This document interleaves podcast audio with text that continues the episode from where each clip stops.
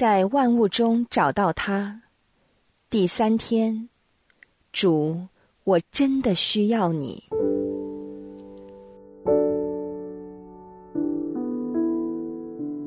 患难见真情，不只是电视、电影中的桥段，也体现在我们与天主的关系当中。天主是信实的，对我们的爱永恒不变。所以见真情所指的不是天主，而是我们。每当我们遇上逆境，例如工作或学业上的挫败，家庭及婚姻上的难关。财务危机，自己或亲友患上严重疾病，或挚爱的离世等等，这些单靠自己能力不能驾驭的困局时，我们就会意识到自己的有限，而需要投靠天主，找他求助。无论我们因为什么原因回到父身边去投靠他，他也是悦乐的。因为他知道，当我们依靠他，在他内生活，为我们是最好的。要知道，天主不愿意降灾在我们身上，大部分在我们身上发生的灾难及难关，都是源于我们或其他人的自由选择，或是天然及自然定律所致。虽然天主希望我们想起他及投靠他。但他真的不忍心见到我们，只能透过这些惨痛经历，才能带我们回到他的身边，去领受他的大能，以及他对我们的恩宠及援助。正如地上一般的父亲一样，他切望无时无刻为我们提供帮助及一切所需。可惜，在一般情况下。我们未必愿意接受，亦不觉得有这样的需要。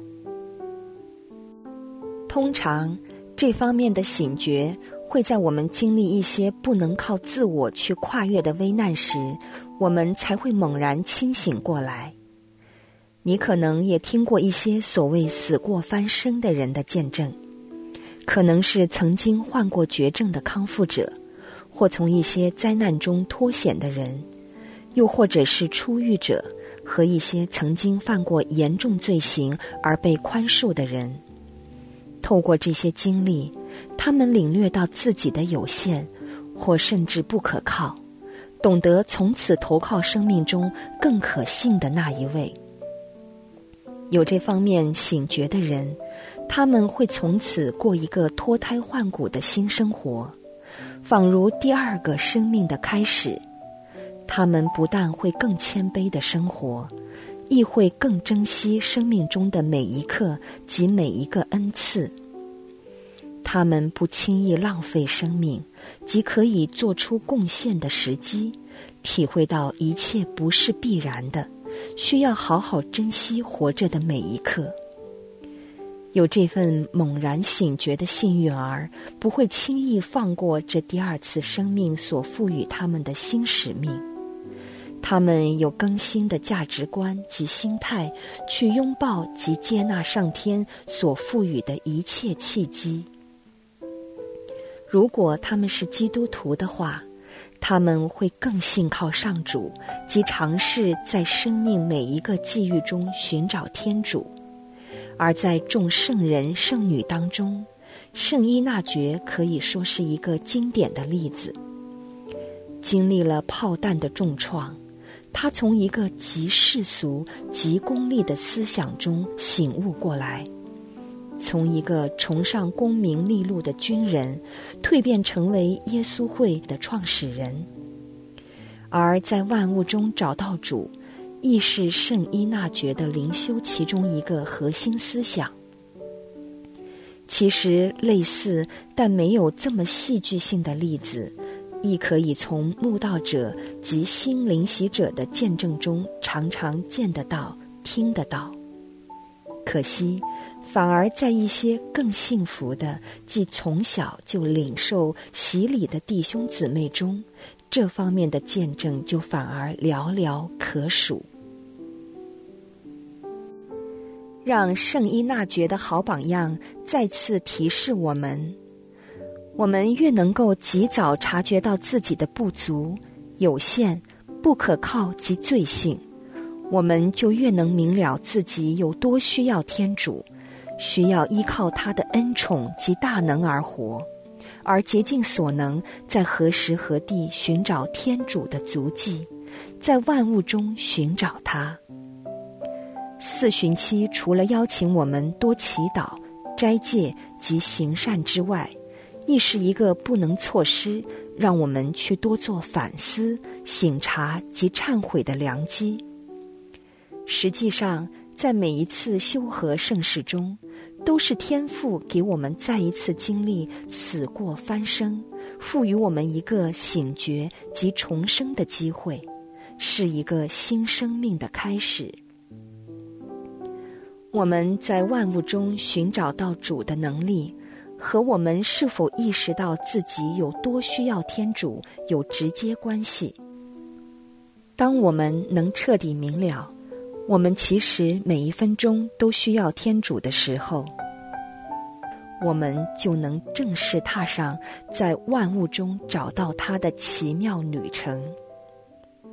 求圣神光照我们，让我们借此机会重新发现我们有多需要天主，为我们的生命重新定位。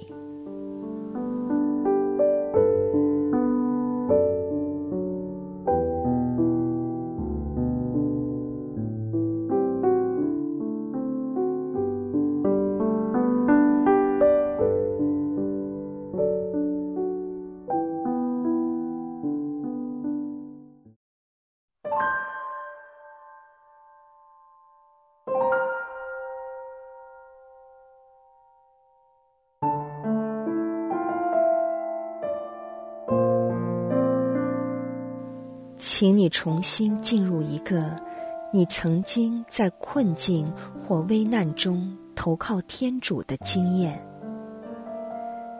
请你带入天父的角色，你有什么感觉呢？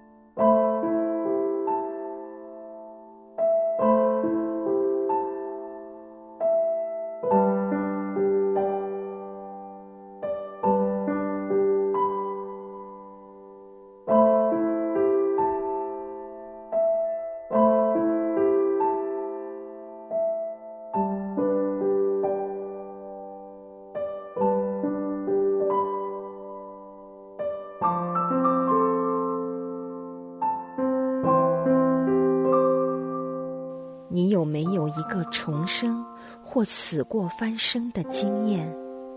这经历为你带来什么即时及持续的改变？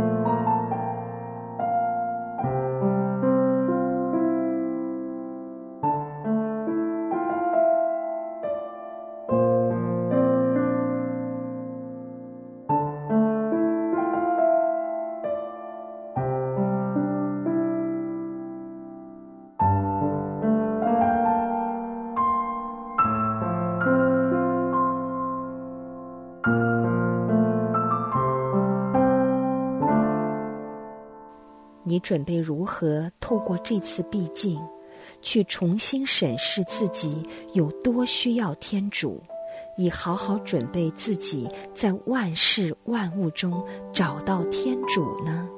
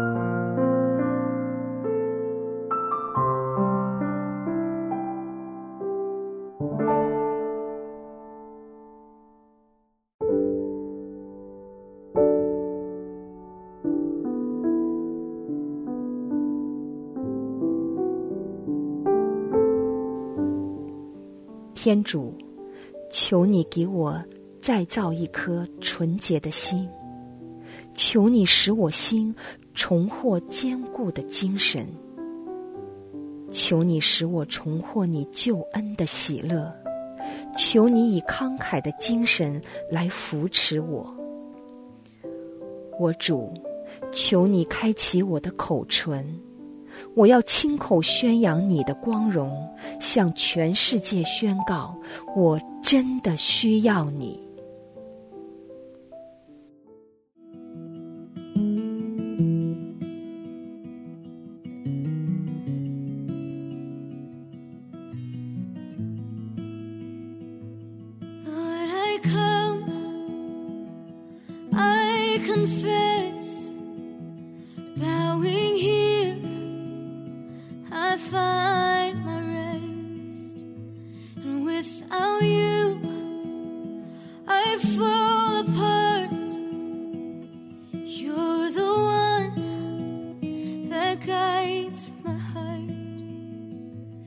You're the